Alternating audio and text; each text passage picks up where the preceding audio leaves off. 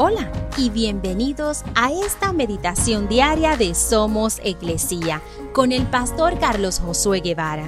Mi nombre es Magali Méndez y queremos darte las gracias por permitirnos traer esta palabra de bendición a tu vida el día de hoy.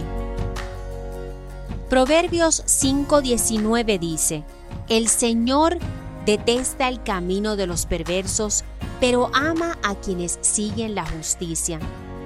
Muchas veces en la vida nos pasa que, aunque tratamos de hacer las cosas bien, no siempre nos va de la misma manera. Quizá decides finalmente empezar a comer saludable y es cuando más te enfermas.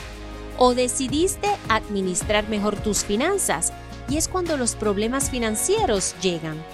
Pero por el contrario, ves la vida de otras personas que no tienen ese interés de hacer el bien o no han tomado la decisión de vivir de una manera correcta y todo lo que hacen les va bien. Te dices a ti mismo, ¿para qué esforzarme por hacer las cosas bien si todo me va mal?